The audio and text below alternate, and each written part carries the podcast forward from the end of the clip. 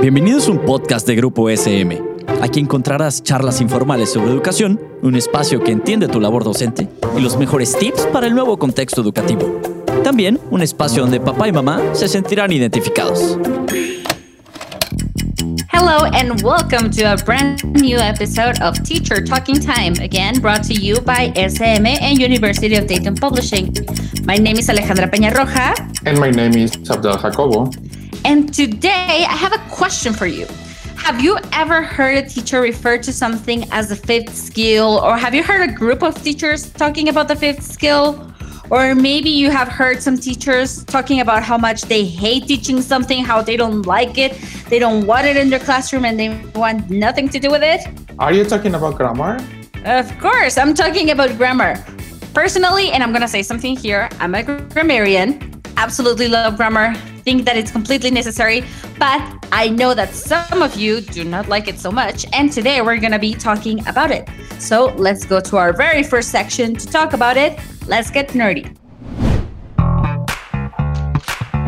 Okay, Ali, to start with the you know history of teaching grammar, we have this very famous method which is grammar translation. And I'm referring to even we talked about this the last episode, because this is like the most widely known method in which teaching grammar was okay. What do you know about this method or this story about teaching grammar? Well, first of all, actually, teaching grammar doesn't start with the grammar translation method. It goes all the way back. One of the oldest references that I could find was for the year 1100, where grammar schools were actually pretty rare. To start off, schools were rare. No, almost no one went to school because only a few people could actually afford it. And even if they could afford it, education was not based on grammar. They would focus on other things. Only cathedrals and churches would focus on teaching grammar so that they could preserve the Latin language into the young kids. And that's where they started grammar. Grammar was actually pretty rare back in the day. But later on, uh, they transitioned into teaching very specific grammar rules. And one of the characteristics is they use the native language. And most it was about translation, translating everything, especially large text. And as you said, I, I remember actually a movie. I don't know if you remember this movie. It was uh, a name of a rose. And then they were telling us how in the the monks and the church and other organizations and institutions were worried about transitioning and also teaching Latin, Greek, and passing this knowledge that in some cases also was kind of you know secret knowledge, secret information, and that's why they were very very focused and be accurate on grammar and be accurate in translation.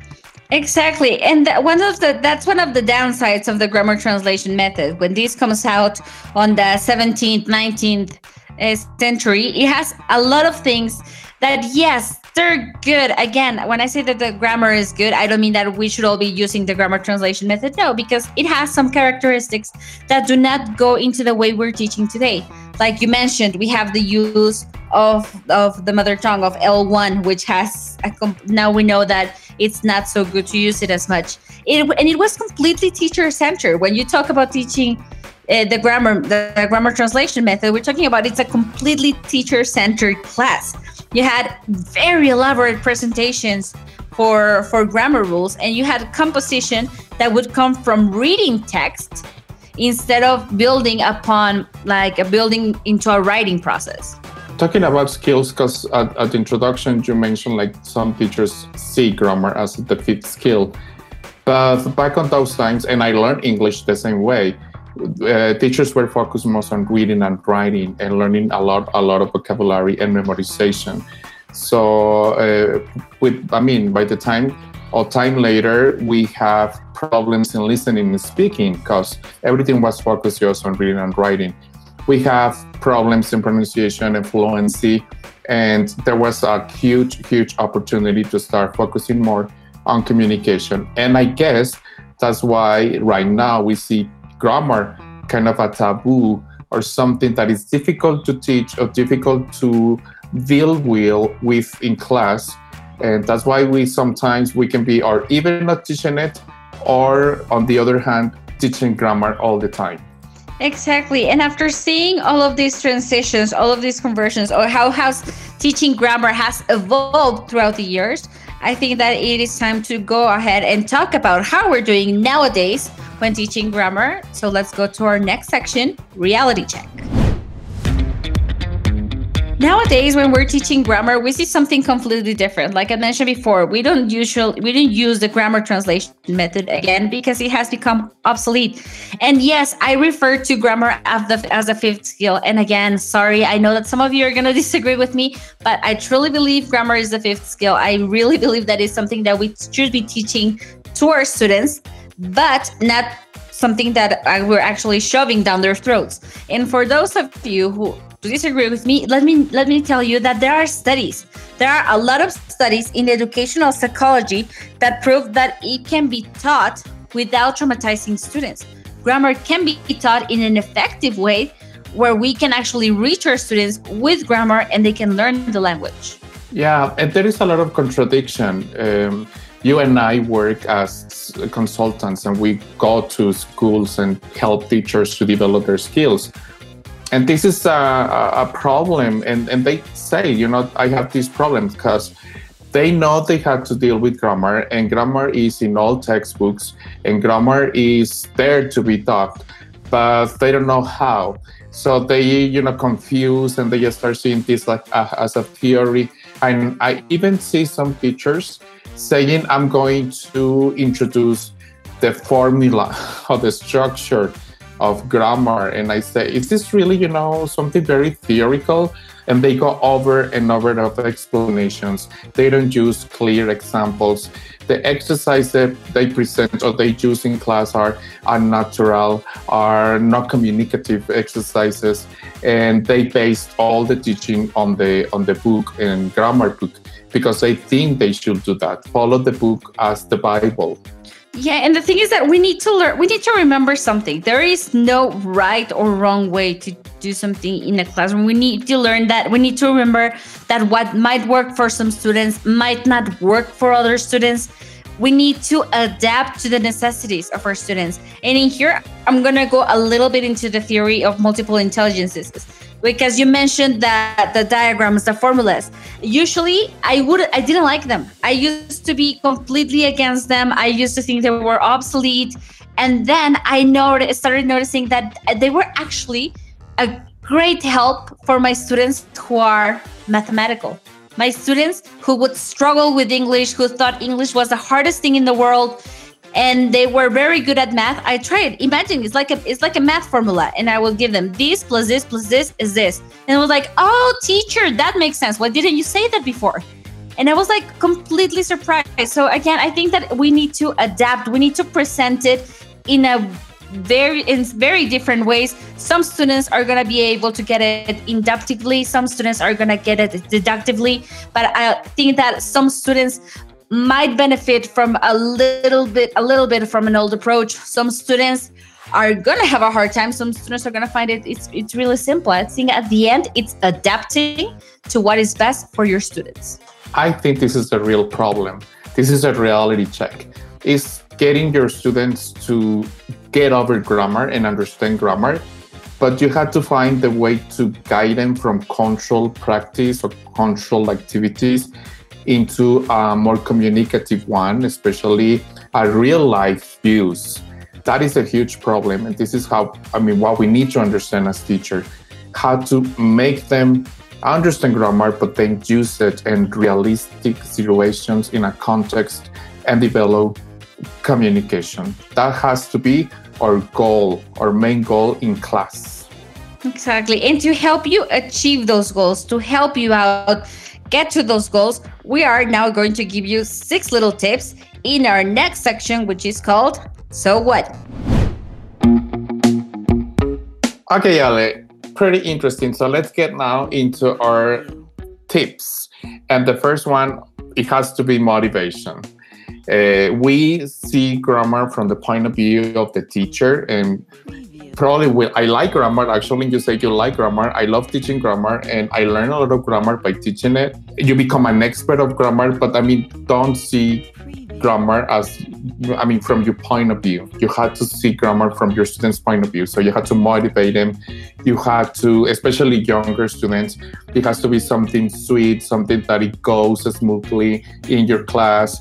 Um, explicitly motivate them about how you are going to work with grammar and how important grammar is.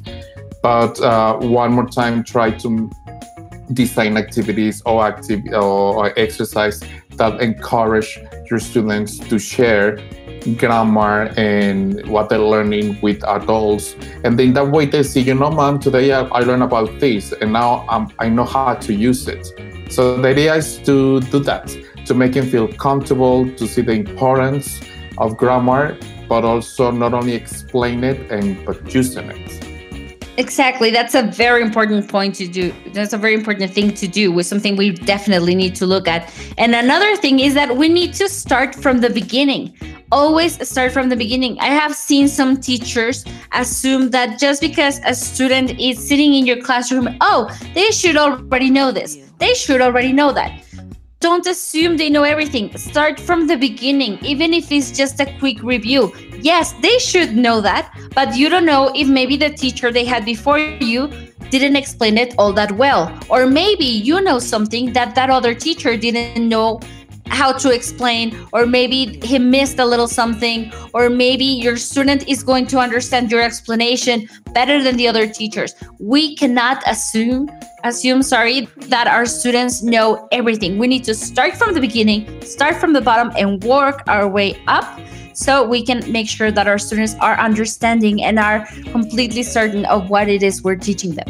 And then go, we go to our, our next step, which is number three be prepared be prepared because when you are planning a lesson, you of course see grammar, but then you have to go deeper and understand what you're going to explain, but also uh, try to figure out a natural order in which you're going to teach grammar. Don't try to teach everything at once.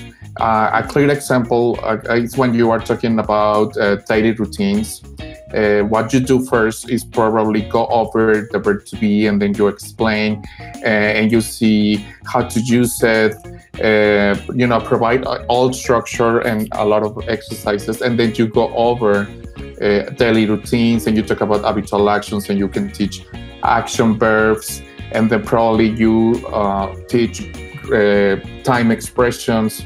You have to plan a very natural order to be ready uh, for your I mean for your from your students questions to be ready because probably they're gonna struggle with some part of grammar probably they're gonna struggle with uh, a feature of grammar so always always be prepared for everything it could happen in your class another tip that we can give you is do not fake it what do i mean by this sometimes it's very hard for us as teachers sometimes like to admit that we don't know something. But I'm going to tell you something that I have learned over the years because again, not telling you how many, but I've been doing this for a long time.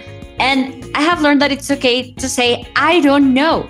When a student asks you something and you don't know the answer, just say that. Say, I don't know. There's nothing wrong with it. It's not going to make you less of a teacher. It's not going to make you not smart. It's not gonna change the image that your students have of you. Actually, I think they're gonna even respect you more because it's okay to say, I don't know. We are not dictionaries, we are not encyclopedias, we're not the internet. It's okay when they ask you for a grammar rule or when or when they ask you, teacher, why do we have these apostrophes? Teacher, why do we use auxiliaries? Because they do ask that sometimes. It's okay to say, I don't know. So give it a try. Don't fake it. Admit when you don't know something. Don't make up rules, please. Funny, but the next tip is do fake it. what is this about? Talks about motivation. We know out there are teachers who don't like grammar. And they say, I don't like grammar. I don't understand grammar. I don't like to teach it. I think it's boring. I, I think my students won't like it. But you have to fake it. You have to motivate yourself. You have to understand what you're going to teach, but also leave it and communicate that feeling to your students. And you're going to tell them, you know, today we're going to uh, learn something interesting. Today we're going to talk about something really nice, so you're going to understand. But I think the key is to provide this in a context Because if you teach again grammar isolated, it will it will be meaningless. So try to motivate yourself and provide a context and motivate your students. Thank you. And our last tip for you is use sentence diagrams. Have your students identify, like I said, it's not taboo. It's not like, oh my God, I cannot use them anymore. What are my other teachers to think of me?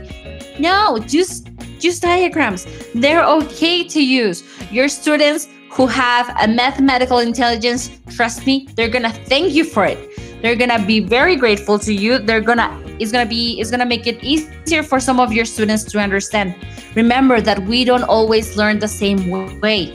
Some students have some strengths, another students have another strengths, and the use of diagrams has is something that has diminished over the years, and it's something that we can really come bring it back. We can really make something out of it because, again, not everybody learns the same way. That's right, Ale. And I think my final comment and conclusion and recommendation that I have for most teachers out there is don't feel overwhelmed. Uh, we understand grammar is there, is the big elephant in the room. We know that it's there, but nobody wants to talk about it. Talk about it, embrace it, uh, like it. I mean, grammar is not everything, but it's important. So just I hope you find peace in your soul and try to do your best. Exactly. Grammar is there and it's not going anywhere. We can we can ignore it as much as we want. It's still going to be there in a couple of years. It's still going to make our lives a little bit more complicated as teachers. But what's the best thing to do when you have a problem? Talk about it to get to try to find a solution. So I really hope that this has helped you a little bit. I really hope that you enjoyed it. Thank you so much for being with us today. Again, my name is Alejandra Peña Roja. And I am Abdel Jacobo. And we'll see you on our next episode of Teacher Talking Time. Thank you.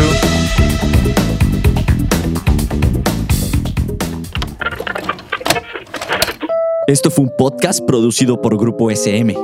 No olvides suscribirte al podcast para que no te pierdas ninguno de los episodios. Síguenos en nuestras redes sociales y nos vemos la siguiente semana.